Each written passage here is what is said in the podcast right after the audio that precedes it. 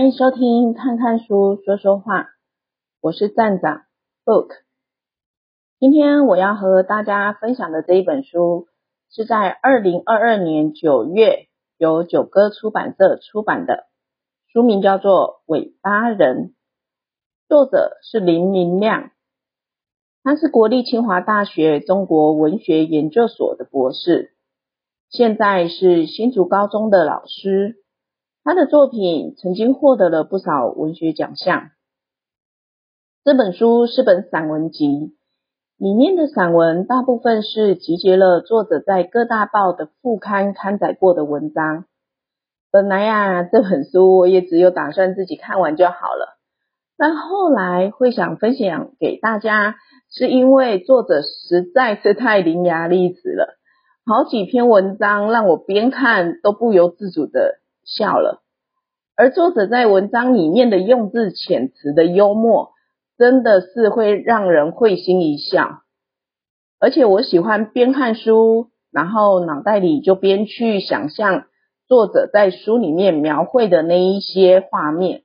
所以说，你们也可以试着用这种方式，这样会更融入作者在书里面所写的内容。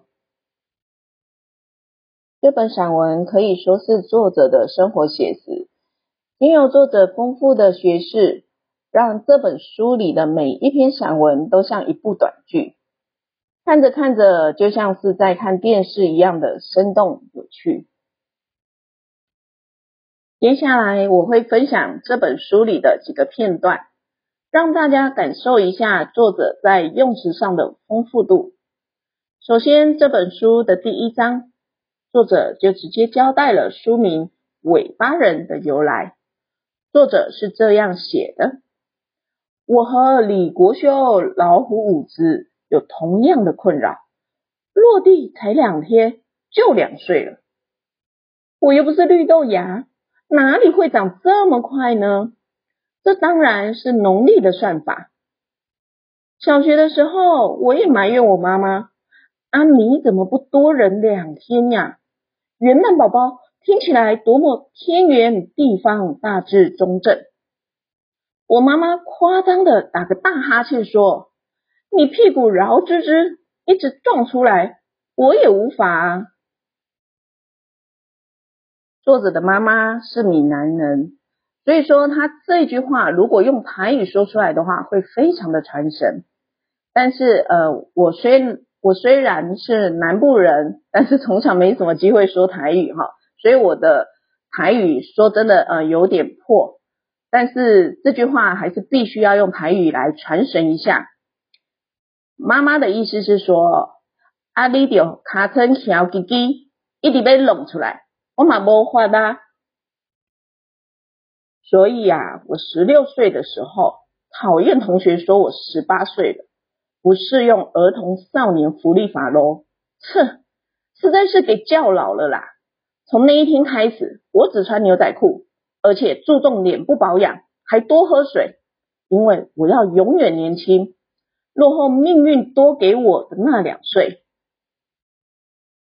另外一篇文章，标题是“悸”，悸动的悸，悸，我的青春电力，里面是叙述着作者在高中阶段的故事。其中有一段是说，拿一件事情作为这些零碎片段的隐喻好了。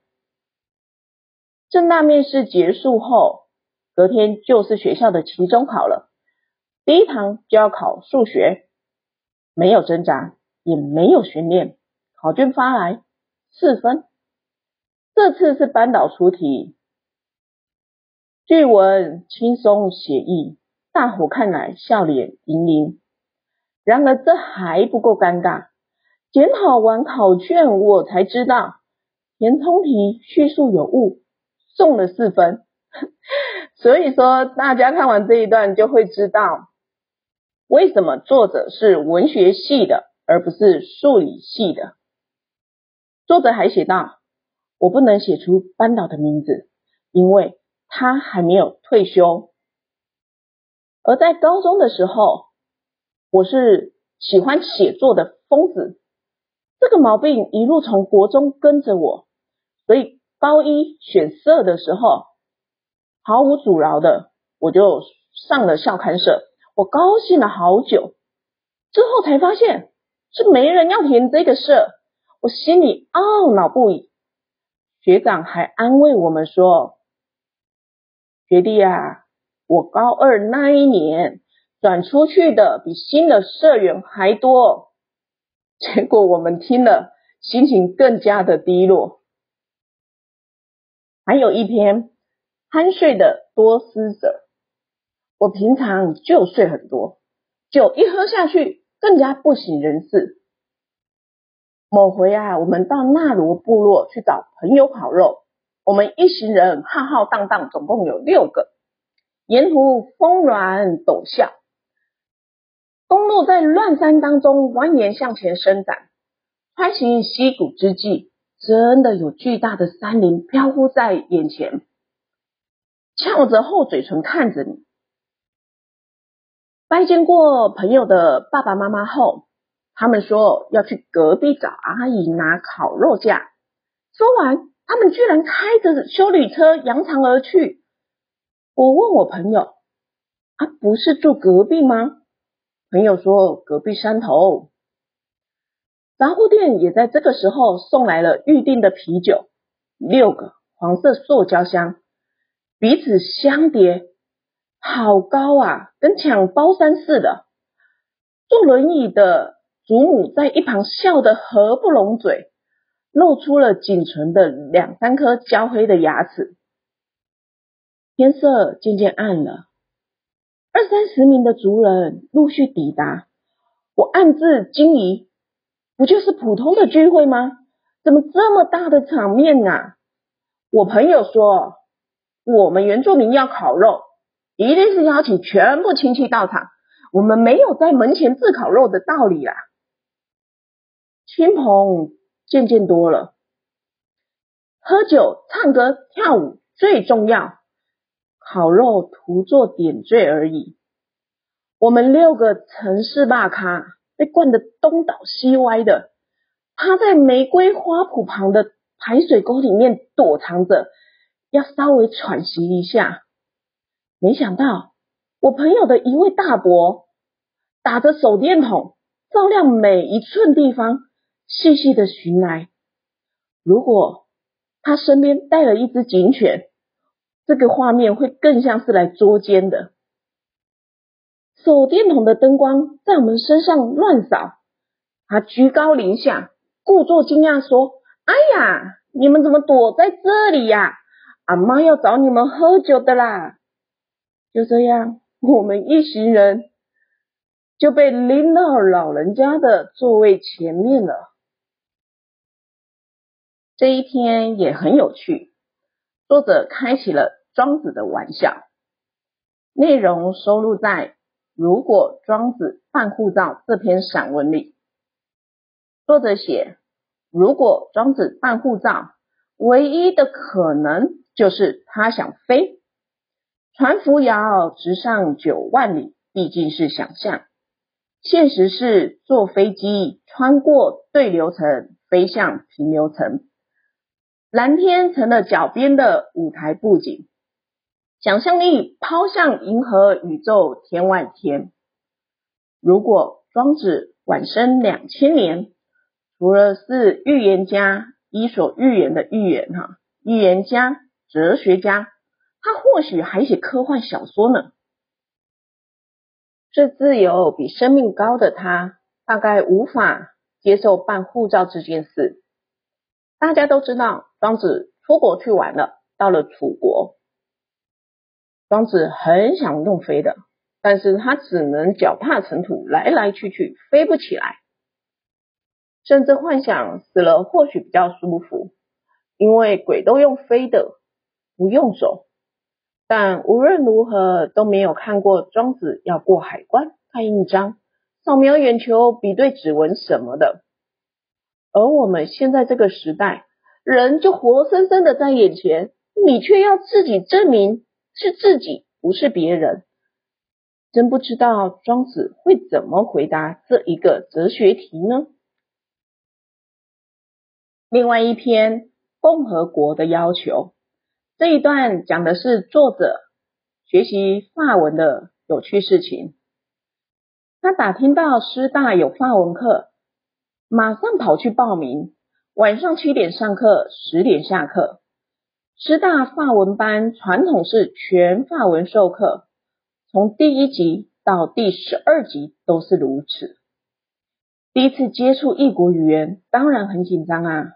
如果想更紧张，紧张到扯头发、尖叫，加一位严厉的老师就行了。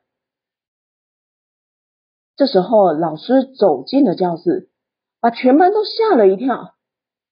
她活脱脱是课本漫画那个波辣女主角，盘起来的马尾用鲨鱼夹夹住，勒得细瘦的腰身围了一条红漆亮皮皮带。小麦色的皮肤，发文巴拉巴拉的讲讲个没完，冷不防的抖出了一张纸笔画。我们同学之间一同雾水，轻声细语的尝试用英文问问题。老师大吼大叫提醒我们，上课不能说英文。那我们就改中文询问哦。老师摇摇头说他听不懂。缠了老半天，原来纸上是满满的法文名字，他要我们自己挑，方便点名。这些阴险的字母旁边，或有二声和四声的符号，还有小挂钩，有的还有小山丘，装饰看起来美丽无比，却有着浪漫毒苹果的嫌疑。当我们教不来的时候，老师就跺脚、摇头。翻白眼，以及法国人最爱的用嘴唇制造放屁声，我们只能在课堂上用他听不懂的中文骂他几句，接着继续练习发音。这位老师是专门负责初级班的，那我们进阶了之后，就换了一位老师，这个老师的教学更严苛，而我就更常被骂了。下课的时候，我含泪前往洗手间的路上，听见了之前那个初级班的老师和柜台阿姨聊天，聊得很开心，而且是用中文聊天。这一段我看到，我整个人就爆笑出来了，因为这个画面真的很尴尬。作者他在学法文的时候。因为同学之间根本不懂得老师要表达什么，因为他们听不懂法文，才是初级课。结果没想到用英文问不行，老师不接受；用中文问，老师摇头说听不懂。当然，这些学生也是很调皮，就用中文咒骂了老师几句。但没想到老师竟然是懂中中文的，而且还有办法跟人家用中文聊天。